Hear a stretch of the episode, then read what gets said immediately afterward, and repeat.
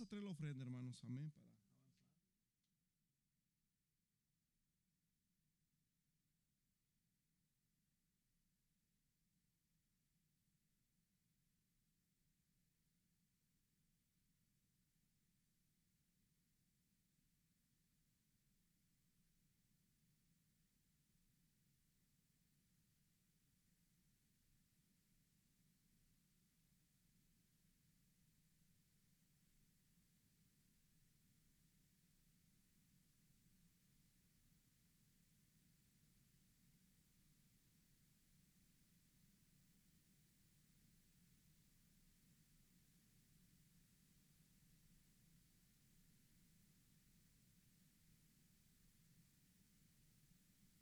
Aleluya. Sí, aleluya. Sí, aleluya. ¿Sí me escuchan allá atrás, brother? No sé qué, no sé, de repente siento como que. Quiere ser que, ¿sabes qué? Yo creo que hice algo atrás, probablemente. Mm. Sí, aleluya, sí, sí, sí. Escucha muy débil por algo. Bueno, maybe. Sí, aleluya, sí, sí. Ok. aleluya. Ok, eh, quiero compartirles algo. Ah, antes que nada, los, los, niños hoy no van a tener clases por motivos de que van a, van a estar trabajando y, este, ah, y preparándose para BBS, haciendo algunos arreglos, cosas por el estilo. Así que en esta ocasión nos vamos a mantener aquí, a tratar de mantenerlos quietecitos. Amén. Voy a tratar de ser breve también. Eh, a ver, vamos a abrir nuestra Biblia ahí en el, libro de, de ¿qué es? Qué es? ¿Dónde empiezo? Empiezo con, no tengo apuntes para seguir, tengo algunas instrucciones, pero vamos ahí en Tito capítulo 1, este es un capítulo muy bonito, Tito. Aleluya. Ah, Tito está después de Timoteo. Primer y segundo de Timoteo. Ah,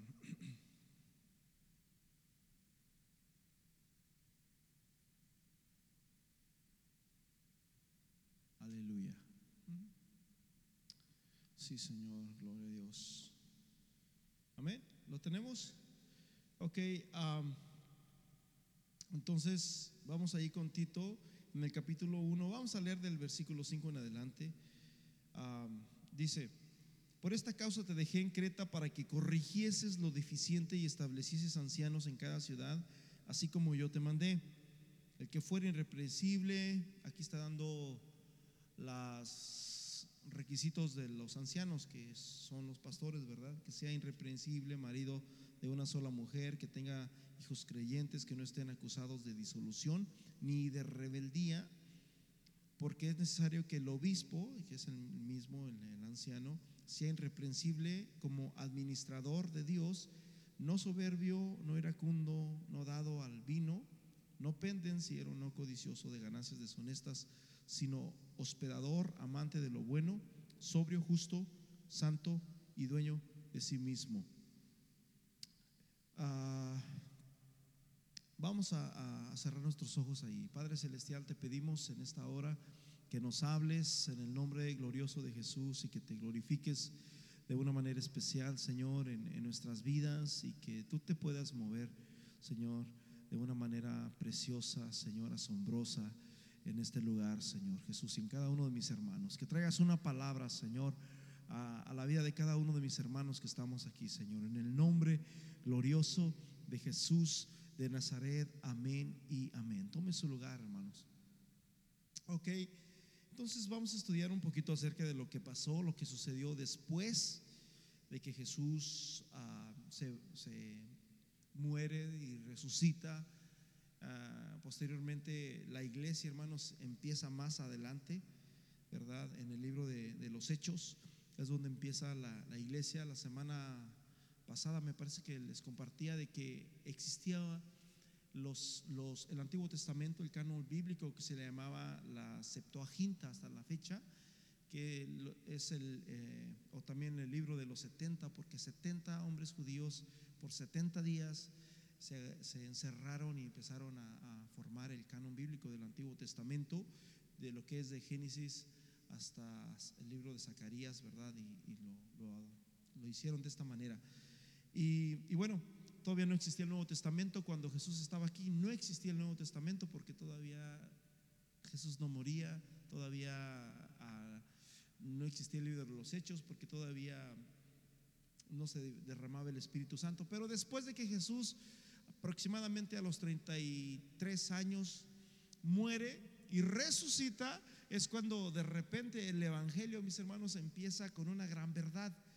Y les compartí la semana pasada de que los cristianos gnósticos, ellos creían que, o, más bien el gnosticismo, ¿verdad? Que es la sabiduría de los hombres que está basado en, dogmas y en tantas cosas. Este, ellos creían de que, pues ellos siempre han creído en, la filosofía griega o la, ¿cómo se dice? No es filosofía, ¿la qué? La, mitología griega, ¿verdad? Y esa era, eran ellos, la fe de, estas personas estaban, estaba arraigada en mitos, en, leyendas, en que dicen, en que, en que por allá, en que esto. Y hay tantos dioses, ¿verdad? Yo los tengo apuntados. Y es difícil, eh, me sé alguno de ellos como Diburgo, este, a Zeus, otros dioses. pero hay muchísimos dioses realmente. Y, y si te pones a estudiar, todos los mismos dioses van a lo mismo por decirlo así, según ellos ponen como Diburgo eh, y como Zeus, según ellos lo, transportan como si fuera el Dios de la Biblia, el Dios de Israel, ¿verdad? Y otros dioses como por decirlo así, eh, posteriormente los babilonios tenían a, este a Marduk, que ese representa a Satanás, también como a Prometeus, también que, o sea, te vuelvo a decir, Siempre todos los dioses representan a uno como representan al otro. Así es como ellos, como se guiaron, ¿verdad? En, tantas estas cosas. Pero todo lo que ellos creían estaba, estaba arraigado en mitos, en leyendas, en que ta, ta, ta, ta, ta. Pero de repente cuando Jesús resucita, ellos, los apóstoles, andaban predicando una gran verdad. Y el apóstol Juan dice, lo que vieron nuestros ojos, lo que escucharon nuestros oídos, lo que palparon nuestras manos, esos anunciamos. Entonces, no solamente lo decían de palabra y con gran verdad, daban su vida, mis hermanos, los mataban. Iban con gusto y, daban su vida, aleluya, empezaban a alabar. ¿Se acuerdan cuando apedrearon? La Biblia nos habla de esta historia, de este relato. Apedrearon a Esteban, dice que se hincó y levantó sus ojos al cielo. Los mismos judíos lo apedrearon. Levantó sus ojos al cielo y dijo, he aquí veo, veo a, en el a un trono y uno sentado y veo las puertas de los cielos que se abren y veo a Cristo sentado. Ellos saben, hermanos, escúcheme bien. Los judíos siempre, siempre han tenido una mente monoteísta hasta la fecha. Porque el Shema dice, Deuteronomio 6:4, Oye Israel, el Señor nuestro Dios, el Señor uno es. Ellos siempre han creído en un solo Dios. Ellos nunca han tenido una mente de dos dioses o de tres o de cinco. Para los judíos siempre ha habido un Dios. Cuando Esteban dice que miraba a Jesús sentado allá arriba, ellos dijeron, este estaba blasfemando y dijeron, qué mayor, este, ¿qué se puede decir? Qué mayor testimonio que este. Apredémoslo. Lo apredraron con mucho gusto. Aquel dio su vida, hermanos, con mucho amor. Paz de Cristo. En una ocasión el apóstol Pablo, ¿verdad? Cuando estaba, me parece que en Éfeso, estaba, esto me parece que está en Hechos 20, está Pablo en Éfeso, llega un profeta que se llamaba Gabo. La Biblia habla de profetas, ¿verdad? Pero también dice la Biblia que el profeta se sujeta al espíritu de profeta hay formas de, que estas, eh, porque el Dios es un Dios de orden. Amén. Entonces, dice que, este profeta predijo una, una hambruna que iba a pasar en Israel.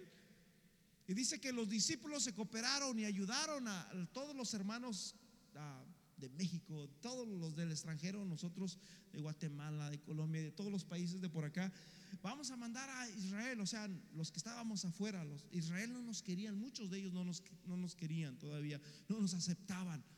Y este profeta Agabo dice, va a haber una hambruna, el Señor me mostró y se cumplió. Después en otra ocasión estaban ahí, estaba Pablo, y, y cuando estaba Pablo ahí, dice la Biblia que agarró el cinturón, agarró un cinturón, ¿verdad?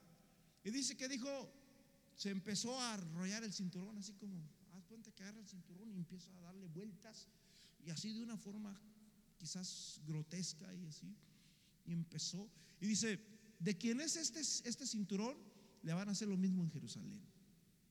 Todo el mundo sabía que ese cinturón era de Pablo. Entonces dijeron, no, Pablo, ¿sabes qué? Dios, este profeta, Dios lo usa. Es, este cuando habla es de parte de Dios, paz de Cristo. Entonces ten cuidado, no vayas a Jerusalén, por favor. Pablo, no, ¿sabes por qué? Ahora, Pablo fue desobediente porque Pablo mismo dice, mis hermanos, como en dos escrituras o en tres, que no menospreciemos las profecías. Porque hay profetas, pero escúcheme bien, los profetas no son como los que andan allá afuera. La Biblia nos habla, hermanos, de que la palabra de Dios ya está completa. Edificados sobre el fundamento de quienes? De los apóstoles y de los profetas. Pero la Biblia dice que el que profetiza, dice que tú vas a reconocer que está profetizando de parte de Dios si es para edificación de la iglesia. Amén. E, y si es para consolación de la iglesia. Y también dice que es, es en orden también. ¿Sí me explico? Por decirlo así, si estamos ahorita aquí, de repente alguien empieza a decir, hermano, Dios me está dando una palabra. Ahí se das cuenta en todo esto. Cualquier pastor te va a decir esto, o cualquier hermano. Ok, entonces estaba ahí, de repente mis hermanos se empieza a enrollar y dice, de quien es este cinturón, lo van a carcelar, lo van a atar, lo van a amarrar, así como, pues imagínate cómo lo hacía él, ¿verdad? Yo no creo que lo haya hecho bien bonito, porque cuando te agarran como para aprisionarte, te agarran feo, ¿verdad? Aparte que Pablo lo odiaban mucho. Y hermanos, ¿qué hizo Pablo? ¿Sabes que se acordó?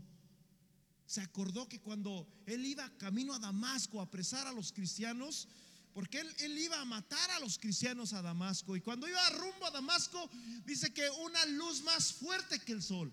¿Usted ha mirado el sol ahorita que está bien caliente, brother? A mediodía.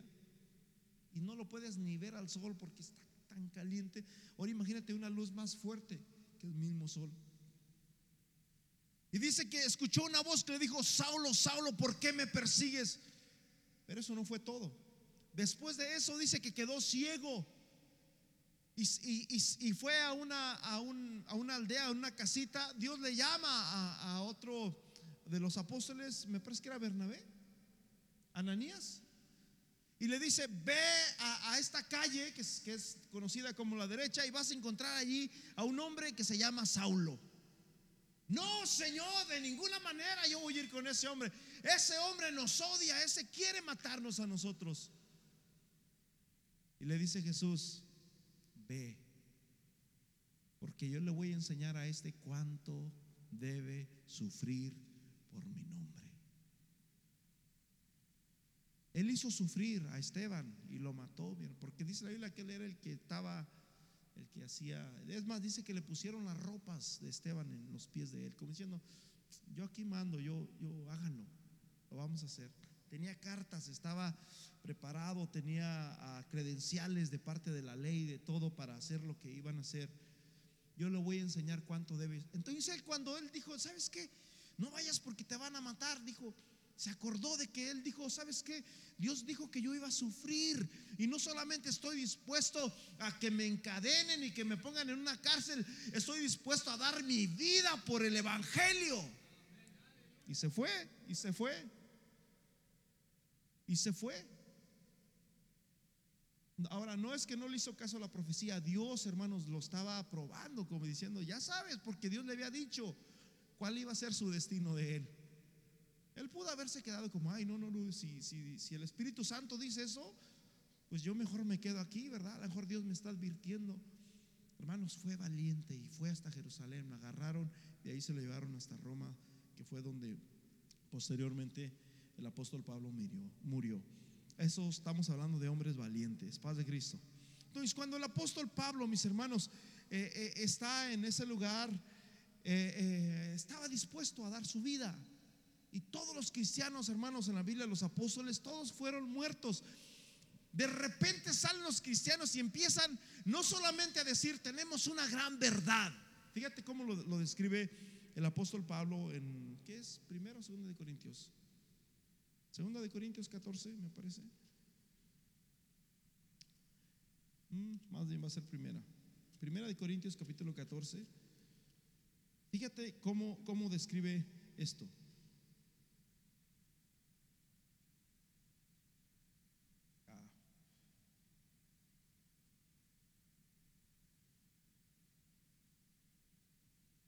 Ok, en el versículo capítulo 15. Dice, además declaro hermanos el evangelio que os, que os he predicado, el cual recibisteis y en el cual también perseveráis, por el cual asimismo si retenéis la palabra que os he predicado, sois salvos si no creéis en vano. Porque primeramente os he enseñado lo mismo que recibí, que Cristo, ¿qué dice? Murió por nuestros pecados conforme a las escrituras. Ellos sabían que Cristo murió. Imagínate, yo, mi madre, la enterramos hace como unos dos años quizás. Yo sé que ella, ella murió porque yo estaba ahí cuando, cuando todo eso pasó. Sin embargo, eh, eh, eh, ok, era cierto todo eso, pero fíjate lo que está diciendo, versículo 4, y que fue sepultado, murió y fue sepultado. Yo estaba ahí cuando mi madre fue sepultada. Y luego dice, y que resucitó al tercer día conforme a qué? A las escrituras y se apareció a Cefas, que es Pedro. Después a los doce. Después apareció a más de 500 hermanos a la vez, de los cuales muchos viven aún y otros ya duermen. Porque mi hermano, en el año 70, fue, en el, me parece que el 70 fue donde empezó la persecución por el emperador Vespasiano y fue donde empezaron a perseguir a todos los cristianos. Versículo 7. Después apareció Jacobo, después a los apóstoles y al último como a un abortivo, dice, me apareció a mí que soy el más pequeño. Paz Cristo. Entonces empieza, hermanos, a hablar todas estas cosas y empiezan a predicar. De tal manera que dice a los romanos, para los judíos es tropezadero y para los griegos, los que se creían, los inteligentes, los que los sabios, Dice, para los griegos es locura. ¿Cómo es posible que Dios se hizo hombre? ¿Cómo es posible que Dios tuvo manos y tuvo pies y, anduvo caminando en, el mundo? ¿Cómo es posible? Ellos, para ellos no podían creer que una deidad tan grande como es Dios se hiciese hombre. Y dice, para ellos es locura, pero para los que creen, Cristo es poder. Aleluya. Amén. Así que así, así fue como empezó, mis hermanos, el, Evangelio. De tal manera de que empezaron a, llevar el Evangelio y empezaron a levantar iglesias, hermanos. La, eh, la Biblia dice que la salvación viene de los judíos.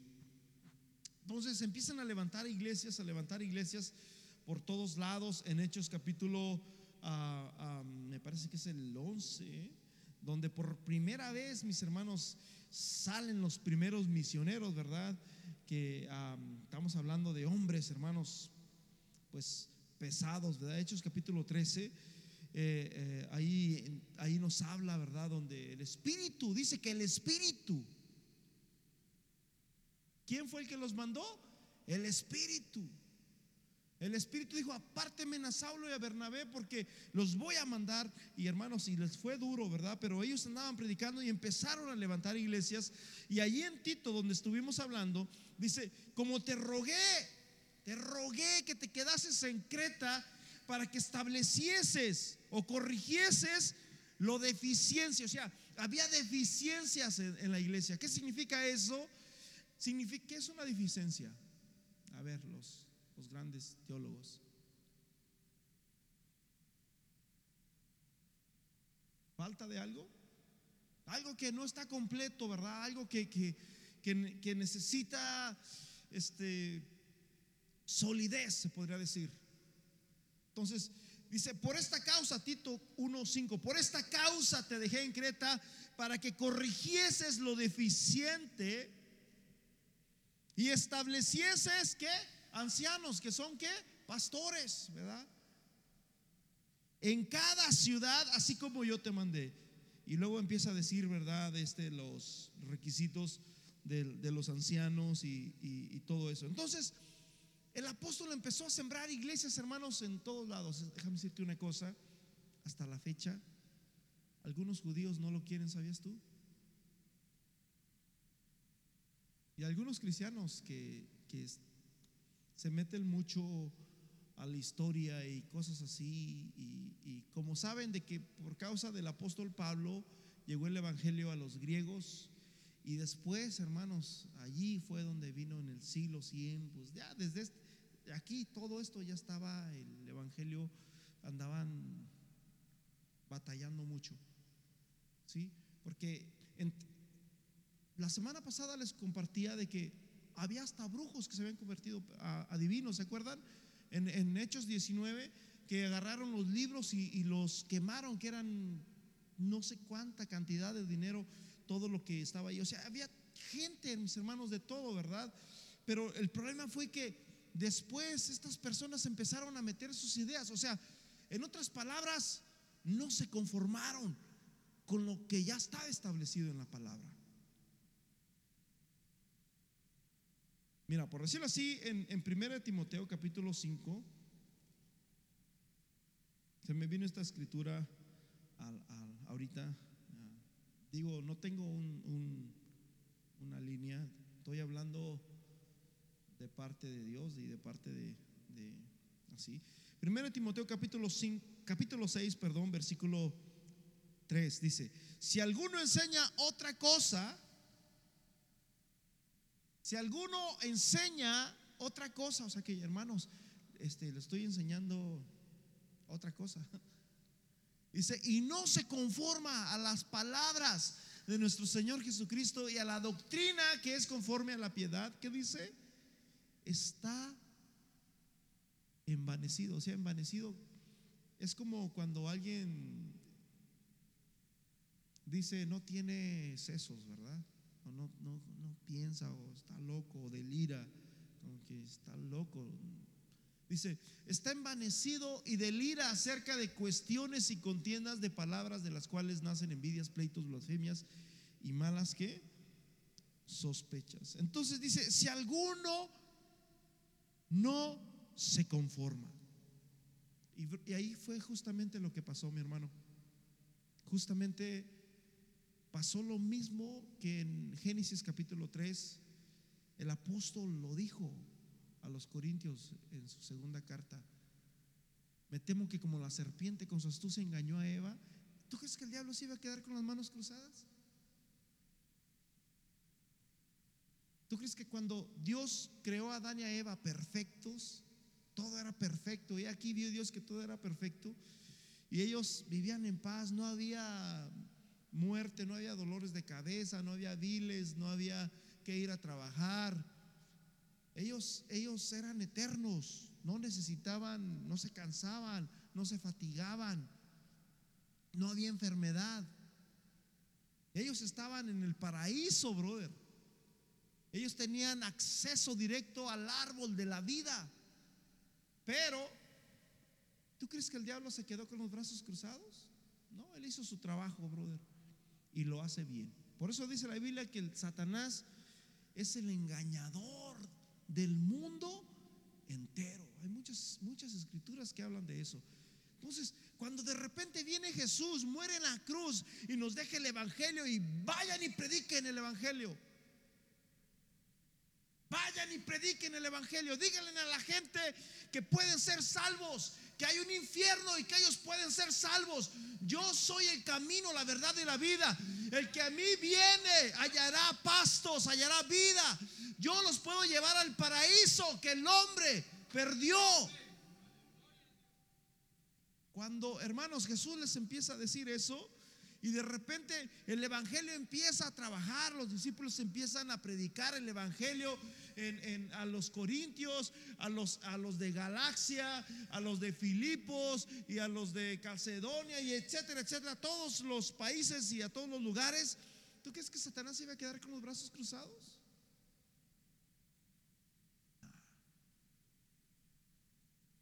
No, no se quedó. Te quiero decir, brother? De que ahora nosotros tenemos que indagar en la palabra de Dios. Y como dice el apóstol, ¿a quién? ¿A los, a los corintios? En segunda de Corintios capítulo, último capítulo, no sé cuál es.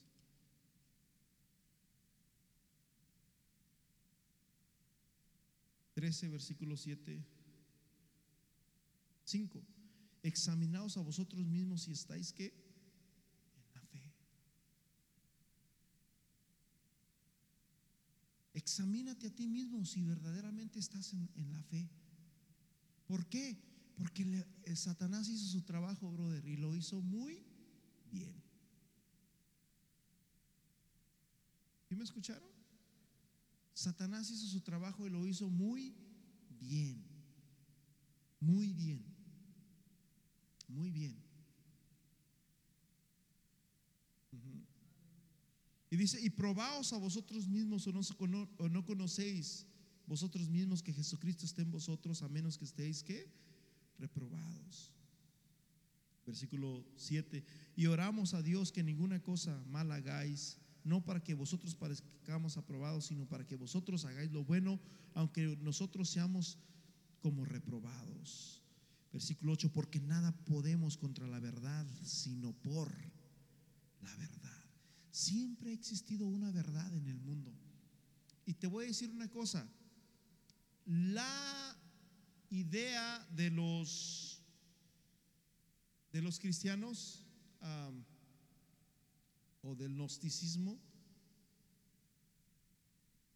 en ese tiempo existían dos ciudades eran donde brother era el conocimiento en el tiempo de Jesús o en el tiempo de la Biblia en el tiempo de los apóstoles existían dos ciudades que eran las ciudades ¿qué se puede decir? donde todo esto floreció se podría decir una de ellas era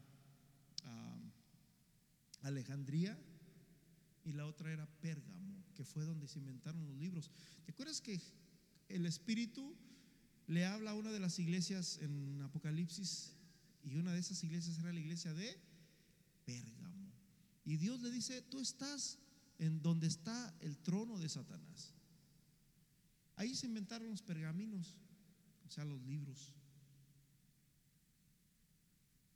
Era una ciudad donde había mucho conocimiento, se podría decir.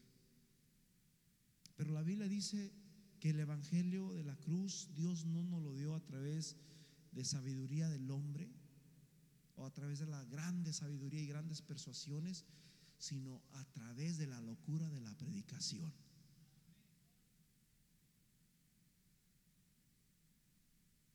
Entonces, ¿qué te estoy diciendo, brother? Que después de que los apóstoles se van, el último apóstol que se fue, que murió, fue Juan el Bautista, perdón, perdón. Juan el apóstol, el amado, él fue el último que murió. Fue el último que murió de los apóstoles en el año 100.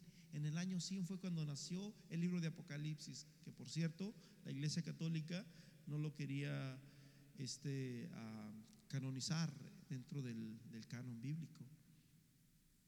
El libro de Apocalipsis, que fue el último de los, de los libros. Después de ahí, mis hermanos, después mueren los apóstoles, pero en ese tiempo hubo tantas cosas, o sea, pasaron muchas, muchas, muchas, muchas cosas, paz de Cristo. Había, había falsos hermanos, había falsos apóstoles. El apóstol habla, ¿verdad? En Primera de Corintios capítulo ¿qué? Capítulo 11. No, capi- Segunda de Corintios capítulo 11. Ojalá me toleráis un poco, toleradme, porque os celo con celo del Señor, porque os es desposado como con un solo esposo para presentaros como una virgen pura a Cristo. Y ahí es donde dice el versículo 3, pero me temo que como la serpiente con su astucia engañó a Eva. Versículo 4, porque si viene alguno predicando otro Jesús que el que os he predicado, y si recibís a otro espíritu que el que habéis recibido, o otro que evangelio que el que habéis aceptado, bien lo toleráis. O sea, lo aceptan. Tolerar significa lo aceptan. Y pienso que nada soy inferior a aquellos grandes apóstoles. Pues aunque sea tosco en la palabra, no lo soy en el conocimiento. Brother, este hombre era bien conocedor, Pablo. Los otros eran pescadores. Los otros conocían a Jesús, pero lo conocieron porque, imagínate, estaban con el mejor maestro. Que Platón, que Aristóteles.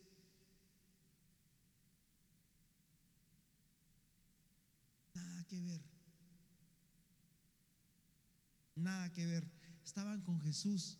Y lo mismo que hacía Platón y Aristóteles, sabían que ellos agarraban a sus discípulos, iban caminando por las calles y los traía y les enseñaban a filosofar, a, a argumentos y todo ese tipo de cosas. Jesús andaba con sus discípulos también. Iba de un pueblo, iba a otro y sanaba uno por allá y se encontraba otro y que la, fue allá a la ciudad de los donde se andaba escondiendo y se encontró una mujer sirofenicia, ¿verdad? Y mi hija está enferma y eh, Jesús andaba Imagínate, esos, esos hombres, hermanos, que eran hombres sin letras, porque así es como algunos los conocían según las escrituras, se convirtieron en hombres sabios. Tanto así que Jesús, cuando sanaba a alguien, Jesús le decía, no digas, no digas, no digas. Vete a tu casa y no le digas a nadie. Pero dice que iban y lo decían de todas maneras. Pero Jesús no decía a nadie, no digas, no digas, no digas, no digas. Pero en Mateo capítulo 16 Jesús le dice, ¿quién dice la gente que es el Hijo del Hombre? Pablo, Pedro, Pedro le dice, pues unos dicen que es un profeta, otros dicen que eres un, pues un hombre de Dios o alguno de los profetas, Elías o yo no sé, Moisés o quién sé yo. Y Jesús le dice, ok, eso dice la gente que soy yo. Hmm, me interesa saber lo que la gente piense de mí. Pero Jesús después le dice, ¿y vosotros quién decís que soy yo? bueno, ya sé lo que la gente piensa de mí. Ahora yo quiero saber qué piensan ustedes de mí. Ya habían andado con él. Probablemente un año o dos años, yo no sé. Es Mateo 16. Y Pedro le dice, tú eres el Cristo, el Hijo del Dios viviente. Y desde ese momento dice la Biblia que Jesús comenzó a decirles a los discípulos quién era Él. ¿Sí me explico? No le digan a nadie, no le digan a nadie. Y desde ese momento, ya cuando dijo, ellos ya saben quién soy yo, ya saben quién soy yo. Y desde ahí empezó a decirles, me van a matar, voy a resucitar y voy a vencer la muerte. Pero ustedes van a ser discípulos. Y les conviene. Y desde ese momento, cuando ellos se identificaron y, ellos sabían quién era Jesús, Jesús dijo, bueno, yo también te digo que tú eres Pedro. Tú sabes quién soy yo, yo sé quién eres tú. Paz de Cristo. Y así fue, mis hermanos, como comenzó la, iglesia, ¿verdad? Segundo de Corintios 11, 13. Pero estos son falsos apóstoles, obreros fraudulentos que se disfrazan como apóstoles de Cristo. No es maravilla porque el mismo Satanás se disfraza de qué? Como ángel de luz. Entonces, en ese mismo instante estaba Pablo vivo, y ya había problemas en la iglesia. La iglesia, es más, el apóstol Judas, en Judas capítulo 1, versículo, ¿qué? Versículo 3.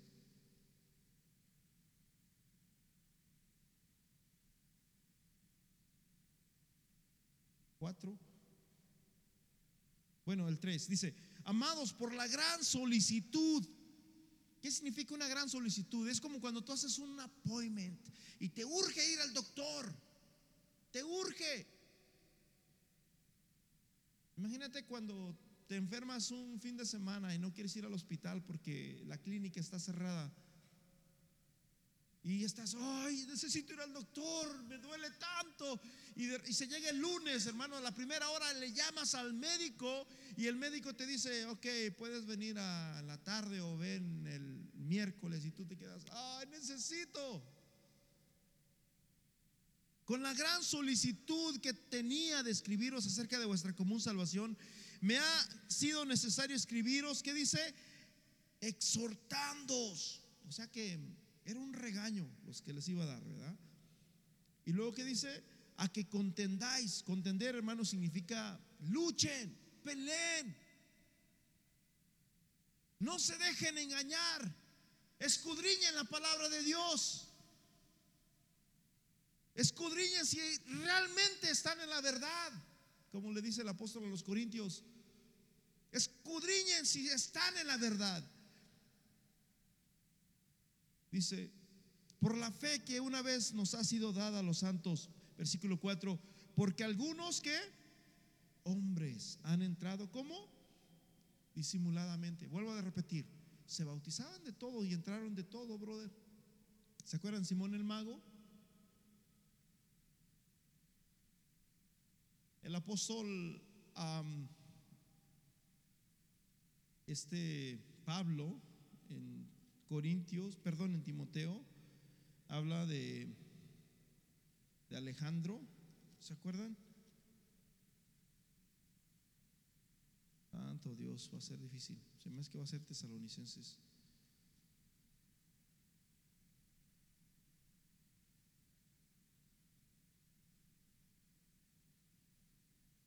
Bueno, ya, ya no lo encontré.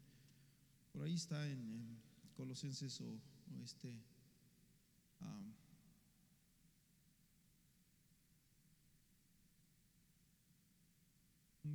santo Dios.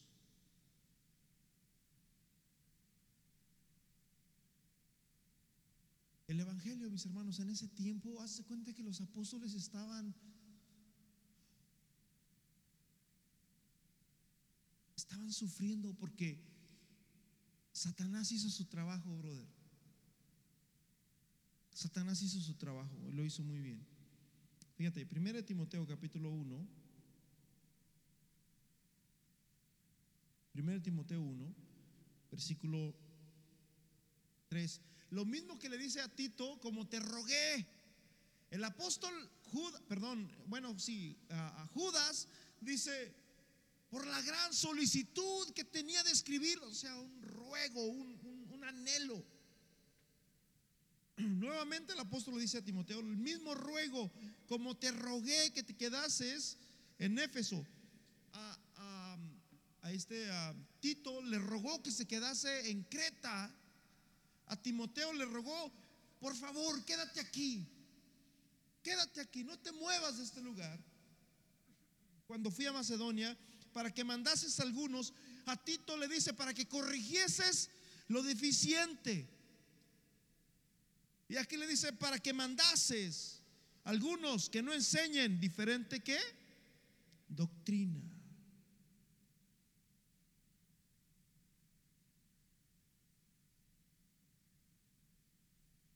Versículo 6, de los cuales las cosas se desviaron algunos apartándose a vana palabrería queriendo ser doctores o maestros de la ley sin entender ni lo que hablan ni lo que afirman. Versículo 10, cuando está hablando que la ley, ¿verdad? Que la ley es buena, la ley, si la usas legítimamente, la ley es buena y la ley está a tu favor y la ley te protege. Paz de Cristo. Pero dice que si eres desobediente, versículo 9, pues entonces dice conociendo esto que la ley no fue dada para el justo, sino para los transgresores. tú pasas, si tú no debes, brother, nada, tú pasas. A veces nos da miedo, ¿verdad? Porque, híjole, ¿no será la migra o será el policía? nada, no se crean. No debemos de tener miedo. Paz Cristo.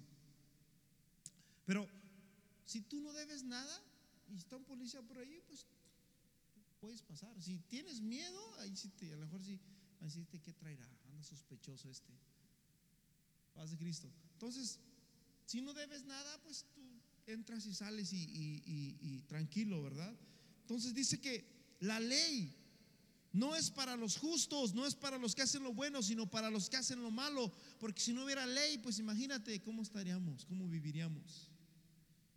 Para los desobedientes, para los impíos, para los pecadores, para los irre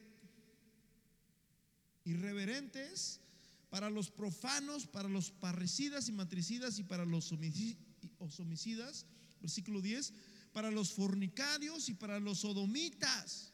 Ya saben cuáles son esos, ¿verdad?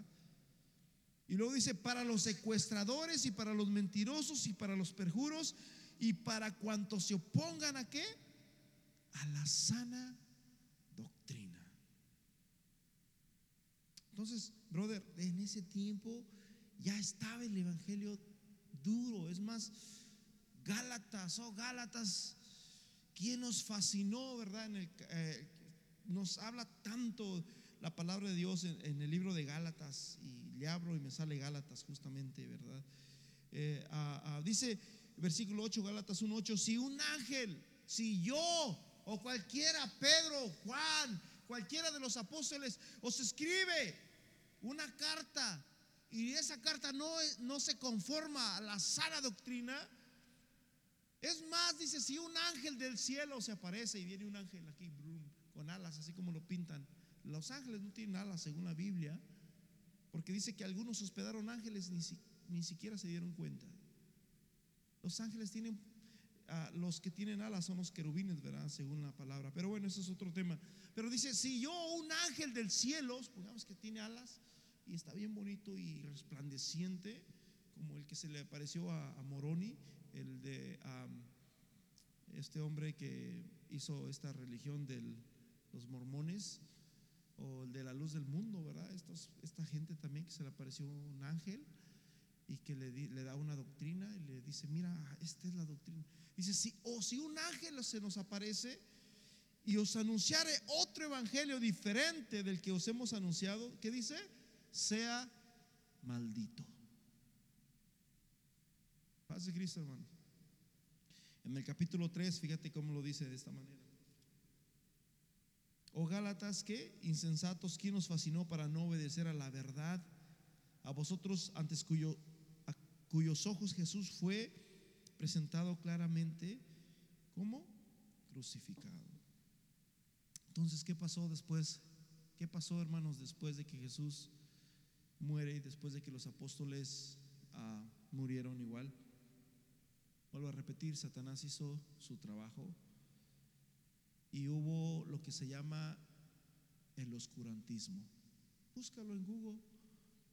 Oscurantismo, casi, casi mil doscientos años aproximadamente de oscurantismo. La Biblia habla de un oscurantismo que son los 400 años de, ¿cómo, cómo se le llaman? Se me fue la palabra. Donde Dios no habló. ¿Ah? Sí, hay una palabra que se utiliza que Dios no habló, hubo como, ¿ah?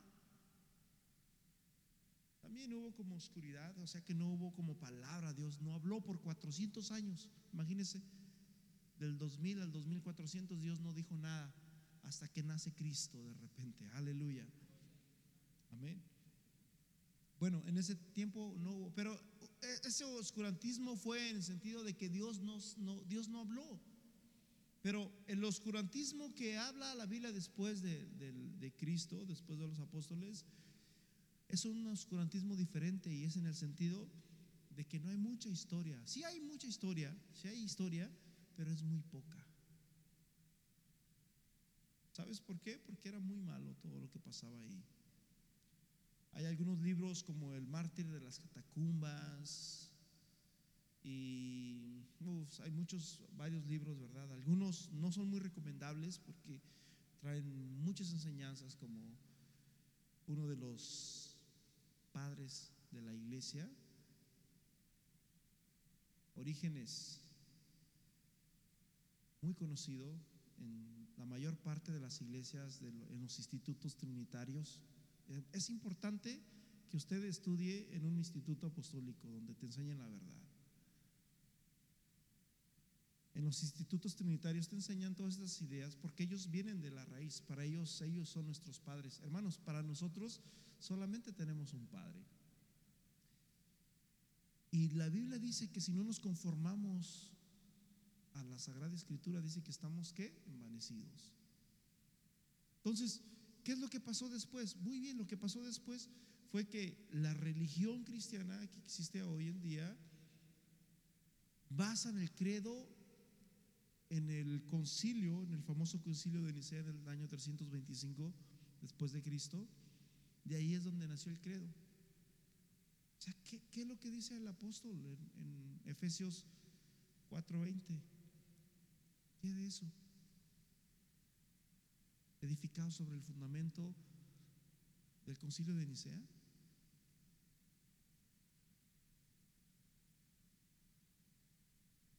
Edificado sobre el fundamento del concilio de el segundo concilio fue en el año 380 y fue el concilio de Constantinopla, el primer concilio de Constantinopla.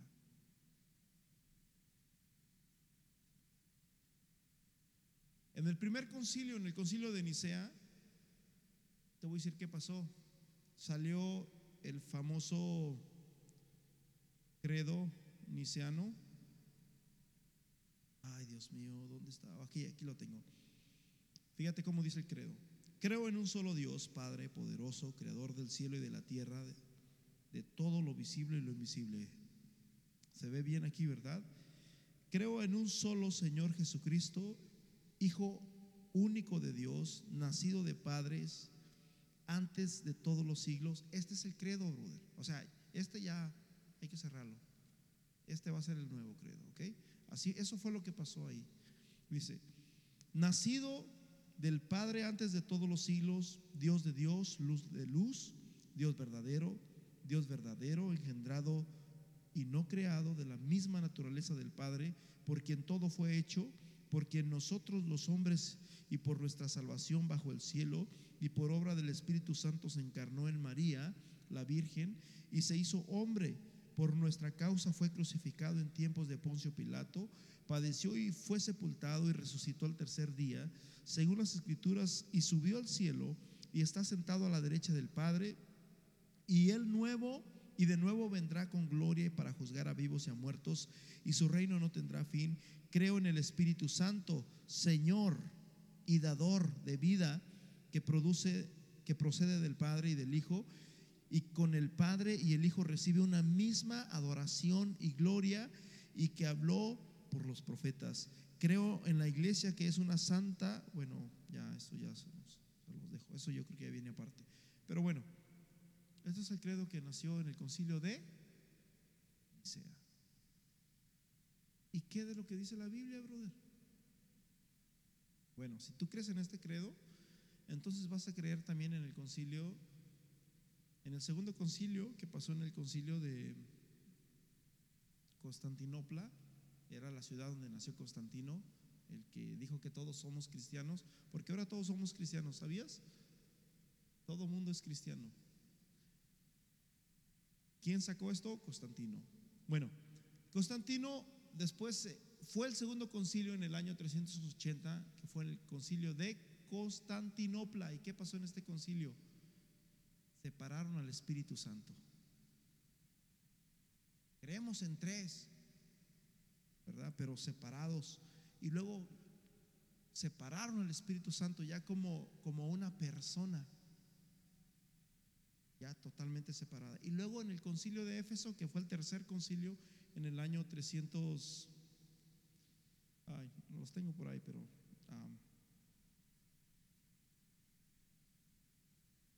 Dios. En el año 431, el concilio de Éfeso, ¿qué pasó en ese concilio? ¿Sabes dónde era Éfeso? ¿Dónde era Diana de los Efesios? Ya dije, ¿verdad? En, en Hechos 19 dice que grande es Diana de los Efesios, es, es, es la, la reina del cielo, ¿se acuerda? ¿Qué crees que pasó en Éfeso?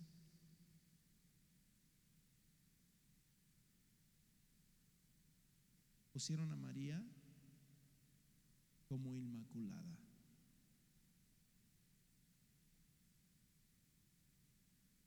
Qué casualidad, ¿verdad? Que fue en Éfeso, donde Dios les había dicho un Señor, una fe y un bautismo. Donde Dios les dijo, hermanos, en, en, en Efesios 4:20, edificados sobre el fundamento de los apóstoles y los profetas, siendo la principal piedra del ángulo Jesucristo mismo. ¿Qué pasó allí? Pues de ahí fue donde pasó esto. Y todas estas doctrinas, hermanos, nacieron de allí. Entonces, el credo de nosotros, hermanos, no debe de estar fundado en, en los concilios que fueron más adelante. Si tú crees en Jesús, yo te invito para que seas como los cristianos de Berea. Dice la Biblia que los cristianos de Berea, cuando escucharon el mensaje de la palabra de Dios, escudriñaban en las escrituras para ver si era cierto todo lo que les estaban diciendo los apóstoles. Y dice que ellos eran de espíritu noble y ellos escudriñaban. Hermanos, te voy a decir una cosa, Satanás ha hecho muy bien su trabajo. Y como le dijo el apóstol a los... a los corintios, examinaos Hermanos, estamos en la verdad. No hay duda. O sea, bíblicamente e históricamente tenemos la verdad. No hay la menor duda de eso. Fíjate, Hechos 17, versículo 10. Inmediatamente después los hermanos, hermanos, les puedo mostrar muchísimas escrituras, muchísimas, pero bueno, no tengo unas notas, nomás tenía lo de algunos concilios aquí en mi iPad. Dice, enviaron de noche a Pablo y a Silas a Berea, y ellos habiendo llegado entraron a la sinagoga de los judíos, y estos eran más nobles que los de Tesalónica, pues recibieron la palabra de Dios con solicitud y escudriñando cada día las escrituras para ver si estas cosas eran que así. O sea que ellos eran nobles, ellos aceptaban la palabra de Dios y escudriñaban para que no nos, como dicen en México, para que no nos tomen el pelo, ¿verdad? Como dice el dicho, sobre aviso no hay engaño. Hermanos, déjame decirte una cosa, brother. Yo hace muchos años empecé a conocer un poco de la unicidad, en mi adolescencia, se podría decir. Ah, me acuerdo que iban unos, unos hermanos de la iglesia del séptimo día, sabatista, y, tenían conocimiento, ellos conocen mucho de historia también y todo eso. Y, de repente yo andaba medio, mm". Después cuando conocí, hermanos, poco a poco fui conociendo lo que es la unicidad. Yo era un niño, entonces me aprendí algunos versículos, me los sabía de memoria. Y no, pues la Biblia dice, no sabía los versículos, pero decía, dice la Biblia eh, eh, que, uh, oye Israel, el Señor un Dios, ¿dónde está? ¿Quién sabe? Pero ahí dice. Y ahí sí empecé, así como... Y también dice que indiscutiblemente grande es el misterio de la piedad. ¿Dónde dice? ¿Quién sabe? Pero ahí dice la Biblia. Y así, después me fue aprendiendo los versículos. Después de que fue aprendiendo los versículos, este, posteriormente, pues se convirtió, la palabra de Dios se convierte en, más que un saber, se convierte en raíces, lo que es tu fe. Y hermano, déjame decirte una cosa, mi hermano. Vuelvo a decirte una cosa estamos en la verdad. Es lo que dice el apóstol Juan en 1 de Juan 5:20. Estamos en la verdad. Lo que los griegos, hermanos, ellos, ellos ah, buscaban y palpaban a ojos, nosotros lo tenemos. Por eso dice la Biblia en, en, este Hebreos que no descuidemos una salvación tan grande. Hermanos, tenemos la verdad. Cuando Pablo llegó a Atenas, en, Atenas, vuelvo a decir, era donde estaban sabios, eran personas griegas. En Hechos 17, 12 dice, así que creyeron muchos de ellos y mujeres griegas de distinción y no poco hombres, o sea que eran personas conocidas y, y de renombre, eran ricos, eran personas distinguidas, se podría decir. ¿verdad? Versículo 16, mientras Pablo los esperaba en Atenas, su espíritu se enardecía viendo la ciudad entregada a qué? Así empezó el Evangelio. Pero así como fue de bendición, y el apóstol lo dice, me parece que en Gálatas, dice que tuvieron también grande oposición. ¿Por qué? Porque, vuelvo a repetir, hermanos, Satanás no se quedó con los brazos cruzados. Segundo Timoteo 1:13, voy a estar leyendo algunas escrituras rápidamente para que miren lo que pasó y lo que estaban viviendo. Y, cuando tú entiendes la historia, mi hermano, porque te voy a decir una cosa, brother. Hay mucha gente que, que conoce la historia, pero que nomás conoce la historia, ¿verdad? Pero cuando tú conoces un poco de la historia, y lees 1 Timoteo, 2 Timoteo, Corintios, Gálatas, entiendes tantas cosas. Y entiendes y dices, ah, con razón el apóstol le dijo a los corintios, ¿verdad? Lo que les decía hace rato, me temo que como la serpiente. Dice, retén la forma de qué? De las sanas palabras que oíste de mí. O sea, no los dejes ir no, los, no las menosprecies, reténlas. Paz de Cristo. Reténlas. En el 3.20 de ahí mismo dice, hoy no hay 3.20, ¿verdad? O estamos, bueno.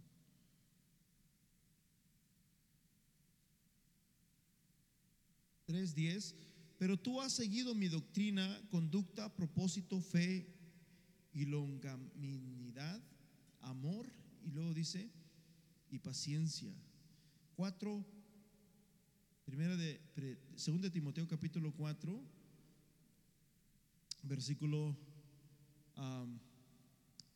2, que prediques la palabra, que instes a tiempo y fuera de tiempo. Y luego dice, redarguye, reprende, exhorta con toda paciencia y doctrina. Versículo 3, porque vendrá tiempo cuando no sufrirán la sana doctrina. O sea que la doctrina se sufre. Bueno, no se sufre, se sufre cuando queremos que se sufra. En ese tiempo se sufría y hasta la muerte, porque era si eras creyente, brother, eras, tenías el boleto directo al, a la guillotina o a los leones o a cualquier lado. O sea, en otras palabras, tenías casi tu sentencia a que te iban a matar. Porque vendrán tiempos cuando no sufrirán la sana doctrina, sino que teniendo comezón de oír, ahorita, ¿verdad? En esta temporada, se amontonarán maestros conforme a sus concupiscencias y apartarán de la verdad que el oído. Y, eh, brother, estamos, estamos en la época de la ilusión. ¿Sabes qué es ilusión?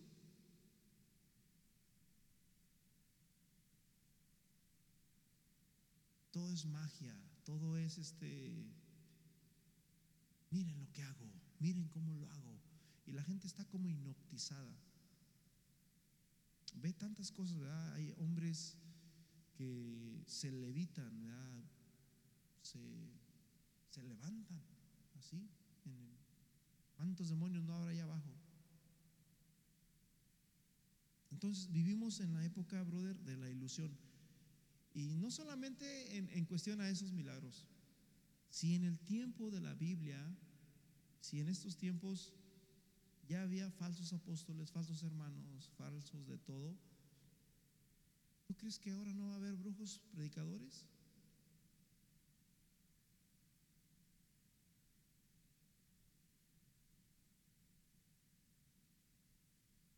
y que hacen milagros y tantas cosas, tenemos que tener cuidado. Por eso, por eso dice el, apóstol Juan en primera de Juan capítulo 4, probad los espíritus de Cristo. Tenemos que tener, hermanos, mucho, mucho cuidado. No todo, hermanos, como dice el, el gran dicho mexicano, ¿verdad? No todo lo que brilla es oro.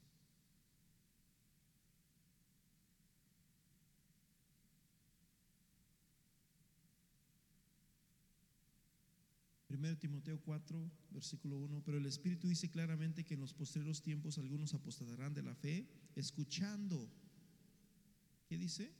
A espíritus que engañadores.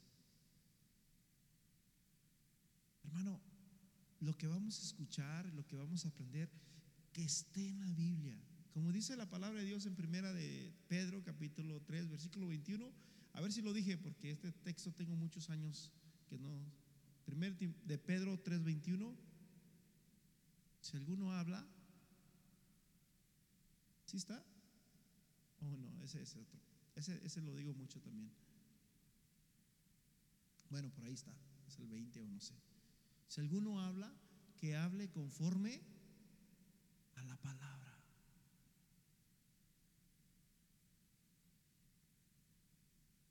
Y vamos a hablar, brother. ¿Lo encontraron, brother? 4.13, 11, ok. Sabía que estaba ahí. Si alguno habla, ¿qué dice? Hable conforme a qué? A su conocimiento. ¿Conforme a qué? A la palabra de Dios. Entonces, vemos, hermanos, de que la situación estaba tan difícil y ahora entiendo, hermanos, donde la mayoría de los cristianos le damos tantas vueltas en Tesalonicenses capítulo 2. Pero respecto a la venida del Señor Jesucristo y nuestra reunión con Él, os rogamos. ¿Saben que siempre dice ruego? Os ruego, te ruego. Como que había una gran necesidad. Eh, había una gran, carga grande por mantener la luz del Evangelio. Os rogamos, hermanos, que no se dejen mover fácilmente de vuestro modo. Pero me temo que como la serpiente con su astucia engañó a Eva, así vuestros pensamientos de alguna manera sean movidos de la sincera fidelidad a Cristo. Dice, que no os dejéis mover como, brother, fácilmente de vuestro modo de pensar. O sea, que no te engañe cualquiera, brother. Como dice la Biblia, probadlo todo, retener lo bueno y desechar qué? Lo malo. ahí es donde entra el Espíritu de Dios que nos guía a toda verdad y a toda justicia. Que no os dejéis mover fácilmente de vuestro modo de pensar, ni, se, ni os conturbéis o no se espanten, ni por espíritu, y ahí espíritu es de Dios o es del hombre o es de quién pues no sé de quién será, pero no es de Dios porque es una E minúscula. Cuando es E mayúscula se refiere al Espíritu Santo o al Espíritu de Dios, pero ahí puede referirse a un ángel, porque hay ángeles malos, Satanás se disfraza como ángel de luz. O sea, Satanás no va a venir con cuernos, él va a venir como, él es luz él Él se puede disfrazar como él quiere, pero Él es Luzbel, Él se disfraza como un ángel de luz. ¿Se acuerdan que en el libro de Job ni siquiera lo reconocían los mismos ángeles? Dios mismo le dijo, ¿qué estás haciendo, Satanás? ¿De dónde vienes? se quedaron todos hoy. Ni cuenta se daban que andaba ahí entre ellos. Ni os conturbéis, ni por espíritu, puede ser un espíritu, y vuelvo a repetir, demonio, Satanás, o también el espíritu humano de una persona ni por palabra. que podemos hablar muchas cosas muy bonitas. Ahorita, brother, es la época donde, wow, tantos argumentos y tantas cosas en las iglesias que existen donde hablan muy bien y se escucha todo muy bien, pero no hay mucha solidez en la palabra. Ni por palabra, dicen ni por carta, como dice el apóstol a los Corintios, si alguien nos escribe un ángel del cielo, sea anatema, ni por carta como si fuera nuestra en el sentido de que el día del Señor está que cerca, versículo 3, dice, nadie, nadie os engañe en ninguna manera, porque no vendrá sin que antes venga que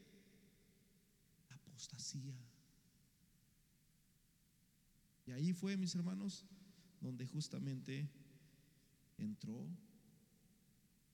Y en el año 100, hermanos, del año 100 en adelante, desde ese tiempo ya vemos, hay muchísimas, tengo muchas escrituras, algunas me las sé de memoria, pero desde ese tiempo los apóstoles estaban luchando por mantener la antorcha viva del Evangelio. Y posteriormente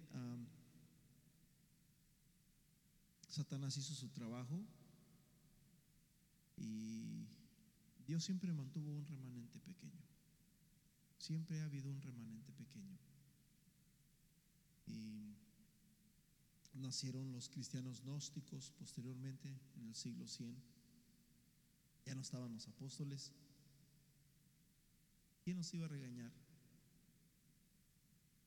Tenían conocimientos griegos y fue donde nacieron todos los concilios y fue donde nacieron todas estas ideas que por ninguna razón, mi hermano, yo le puedo decir a, mí, yo, yo, no, yo no soy pleitero, yo, yo no, yo tengo amigos de todos y yo amo a toda la gente, Si yo estoy predicando esto, alguien puede decir, ay, qué, qué malo predica ese hermano. Yo tengo mucho respeto y yo, yo les hablo porque los amo a ustedes y porque les tengo confianza y porque esto es la verdad. Pero si hubiera una sola persona aquí, que yo sé que es una persona, ah, pues, ah, de la religión ah, popular, yo no, yo no hablaría esto por una persona. ¿Sí me explico? Y yo no ando buscando pleitos y diciéndole a la gente, tú estás mal. Y no, no, no, yo no soy así, bro. Yo les digo a ustedes, porque a ustedes Dios me los ha encargado. Y, y ustedes tienen que saber, hermanos, dónde están parados. Que, que no se dejen engañar fácilmente. Esto no es para contender. La Biblia dice que no debemos de contender. Nos prohíbe todo. Timoteo nos habla mucho en cuestión. No contiendan con palabras necias porque ahí salen las disputas, o sea, los pleitos. Yo y mi hermano Lupe, cuando éramos niños, jugábamos y nos pegábamos en el hombro. Ah, y él me daba y después yo le daba. Y siempre salimos peleados. Porque él me daba más fuerte y yo no me quería dejar. Y él no quería que le pegara porque ya miraba que yo andaba más enojado y yo agarraba una piedra y, y siempre se salía de control. Así es, así pasa aquí también, hermano. Entonces, esto, si Dios te da un conocimiento, brother, tienes que ser sabio. De hecho, ¿sabes una cosa? Yo quiero, más adelante, pues quiero hablar con, con todos los que ayudamos y servimos aquí. Y quiero proponerles algo. Amén. Pero después se los voy a explicar más adelante y, y con la Biblia y todo eso. Pero yo se los digo esto con mucho cariño, con mucho amor y, y este y con mucha sinceridad y porque los amo y porque yo sé que ustedes tienen uh, conocimientos, de parte de Dios y que son nobles también al escuchar la palabra de Dios. No diría esto a cualquier persona. Y, y amo a la gente, amo a Dios, amo a todos, pero mi responsabilidad es decir la verdad y más, más que nada a ustedes, más que nada. Y bueno, si alguien me dice o, me hace una pregunta o me demanda algo, con mucho, sin discutir, a mí no me gusta discutir. Ya cuando que alguien, no, pero que ustedes, ¿sabes qué? Mira, mejor así, así quedamos. Yo no me gusta discutir. So, si vamos a hablar, habla tú, yo te escucho. Y ya terminaste, ok, ahora yo me toca, ahora te toca y ahora me toca y empezamos a hablar lo que sea, pero no me gusta discutir, hermanos, y así debemos de ser. Bueno, no me quiero poner por ejemplo, dijera, la, dijera, la, dijera el hermano Heriberto Hermosillo, él siempre dice que él es una cucaracha de, los drenajes de la Ciudad de México.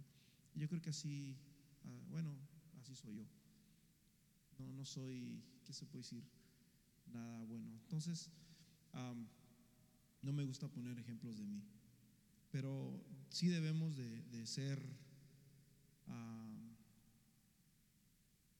¿cómo se puede decir? Pasibles. Acuérdense de que el fruto del Espíritu es amor, gozo, paz, paciencia, benignidad. Esos son los frutos del Espíritu. Entonces, cuando alguien está enojado y todo, eh, eh, eh, que las cosas no van con esos frutos, brother, prende la lucecita. Ahí te está diciendo algo, o esto no está conforme a la palabra. Esto no va ahí. Amén. Así que, pues, hmm, podría decirles muchas cosas y tanto, pero pues vamos a pararle. Nos ponemos de pies. Levanta tus manos, Padre Celestial, te damos gracias por tu palabra. Gracias por cada uno de mis hermanos que están aquí, Señor. Yo sé, Señor, que soy un vaso y, que a veces hablo rápido y difícil de que me puedan entender, pero te pido, Señor, que si algo se quedó en sus corazones, Señor, que pueda ser de bendición, Señor, que no sea para contienda, para pleito o para, para que haya una confusión, sino que sea para bendición, Señor. Tu palabra misma dice que escuchemos todo, retengamos lo bueno y desechemos lo malo. Y Señor, y tu palabra dice que palabra de Dios y no palabra de hombres.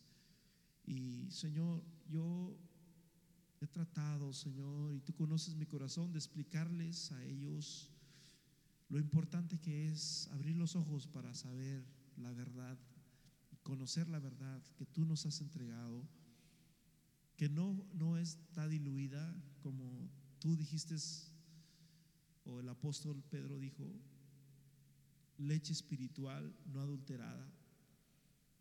Es lo que les hemos dado, Señor, y yo te pido, Padre, que, que traigas revelación, que traigas palabra, que traigas entendimiento, que traigas discernimiento a cada uno de mis hermanos, Señor, que están aquí. En el nombre poderoso de Jesús, Señor, te lo pedimos. Amén y amén. Fíjate, brother, ahí en, se me viene esta escritura y, y no me quiero ir sin antes dártela. Ah, primera de Pedro capítulo 2, versículo 1, desechando pues toda malicia y todo engaño, hipocresía, envidias y todas las detracciones. Y luego dice el 2, desecha eso, pero dice, desead como niños recién nacidos la leche espiritual, ¿qué dice? No adulterada. O sea, un niño chiquitito, brother, no le puedes poner leche, mitad leche, mitad agua. Tú puedes decir, no me veo, no entiende, pero Él sabe, Él sabe. Desead como niños recién nacidos la leche espiritual no adulterada para que por ella que crezcáis para salvación. Hermanos, el Señor me los bendiga y que ah, pues los lleve con bien a sus hogares. Y este domingo tenemos un predicador, viene de México, inviten a personas. Dios me los bendiga.